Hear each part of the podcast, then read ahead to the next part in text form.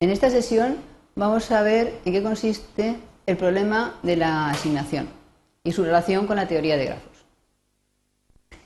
Veremos unos problemas introductorios que nos servirán de hilo conductor para plantear el problema.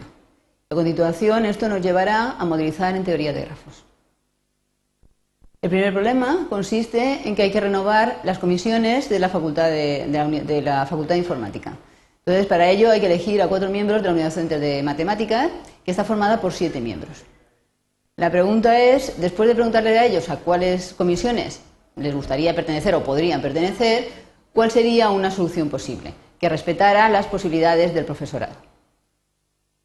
En esta tabla vemos eh, qué profesor, los profesores son C, A, T, M, S y E, qué eh, cada profesor a qué comisión podría acudir. Por ejemplo, el profesor C podría acudir a la comisión de proyectos, a la, docente, a la docente o a la de eh, proyectos final de carrera.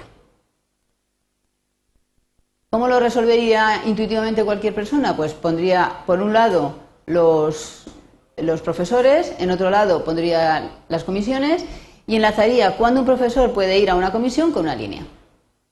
Y a ojo podría encontrar esta solución. Lo que ha hecho es asignar profesor a comisión. Otro problema parecido a este, pero que difiere por los elementos que en él participan, es el siguiente. Tenemos ahora un grupo de alumnos que van a realizar prácticas y se tienen que eh, separar o distribuir por parejas. Son 16 alumnos y se les pregunta que, previo ponerse de acuerdo con el compañero, con quién estaría dispuesto a formar pareja. La pregunta es cuál serían, si sería posible establecer estas parejas, cuáles serían, además, de manera que se respeten las preferencias de los alumnos en caso de ser posible. Esta es una tabla en la que tenemos eh, los alumnos son del 1 al 16 y las crucecitas significan pues que, por ejemplo, el alumno 1 podría formar pareja perfectamente con el 2, el 3 y el 4. Y observamos que el 2 y el 3 y el 4 también con el 1. La tabla es simétrica. Pues para resolverlo a ojos, sin saber nada de ninguna materia que nos avale, podemos hacer lo siguiente. Pintaríamos a los alumnos, representados por números, 1, 2, 3, 16, y pondríamos una línea entre cada dos alumnos que, estén dispuestos a realizar la práctica juntos, que puedan formar pareja. Y después a ojo podríamos rellenar así. por ejemplo, el 11 haría pareja con el 16, el 4 con el 12, etc. Entonces, estos dos problemas, sabemos que en los dos casos hay que asignar pero en el primero teníamos dos cosas diferentes. Teníamos por un lado los profesores y por otro las tareas que tenían que realizar. Mientras que aquí solamente tenemos elementos de un mismo tipo, alumnos.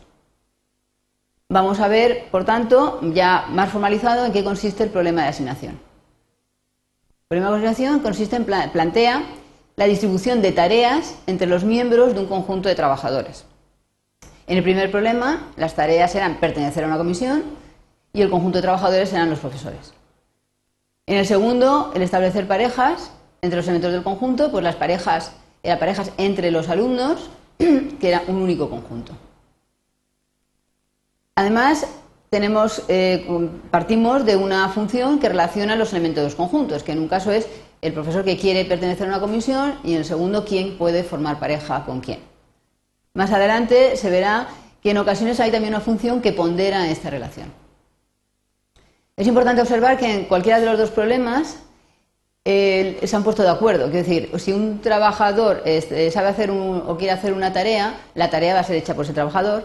Y si un alumno A quiere formar pareja con B, el B también quiere formar pareja con A. ¿eh? Va a ser una relación simétrica. Pues para analizar esto, la teoría de grafos es una buena ayuda. Y lo que vamos a hacer es definir un grafo no dirigido, no dirigido por lo que acabo de comentar, que la relación es simétrica en la que el conjunto de vértices son los elementos de los conjuntos.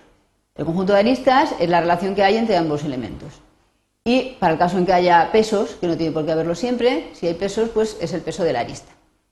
Así, por ejemplo, en el primer caso, eh, lo podríamos representar de esta manera. Tenemos los trabajos, son los puntos de la derecha, los trabajadores, los vértices de la izquierda, y las líneas, las aristas, son las relaciones de quién quiere o puede realizar un trabajo.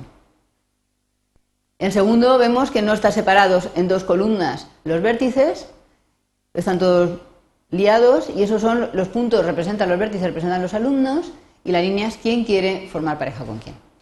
Con lo cual, viendo otra vez a nuestros dos ejemplos, la modelización sería esta, que es muy parecida a la solución intentiva, solamente que hemos puesto vértices representando a personas y comisiones. Y del problema 2, análogamente, hemos puesto vértices donde mm, se suponía que había un número representando a un alumno. Ya hemos modelizado el problema. Ahora nos falta saber cómo hacemos lo de la asignación. Entonces vamos a introducir un concepto que represente esa, esa situación. Y va a ser el concepto del emparejamiento. Un emparejamiento M en un grafo no dirigido G es un subconjunto del conjunto aristas que no tiene bucles y de manera que no hay dos aristas de M que incidan en el mismo vértice.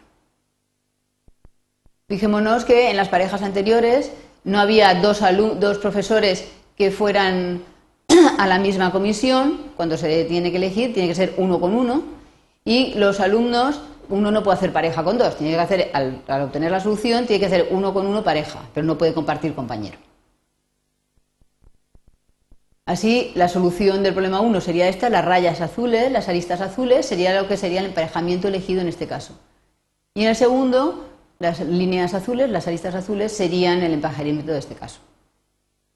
Concluyendo, la mm, solución al problema de asignación consiste en modelizarlo como lo hemos visto y una vez modelizado, encontrar el emparejamiento que mayor número de aristas posea, puesto que los ejemplos que hemos puesto antes son emparejamientos pero no sabemos si es el mejor, a lo mejor hay otro mejor del que hemos planteado.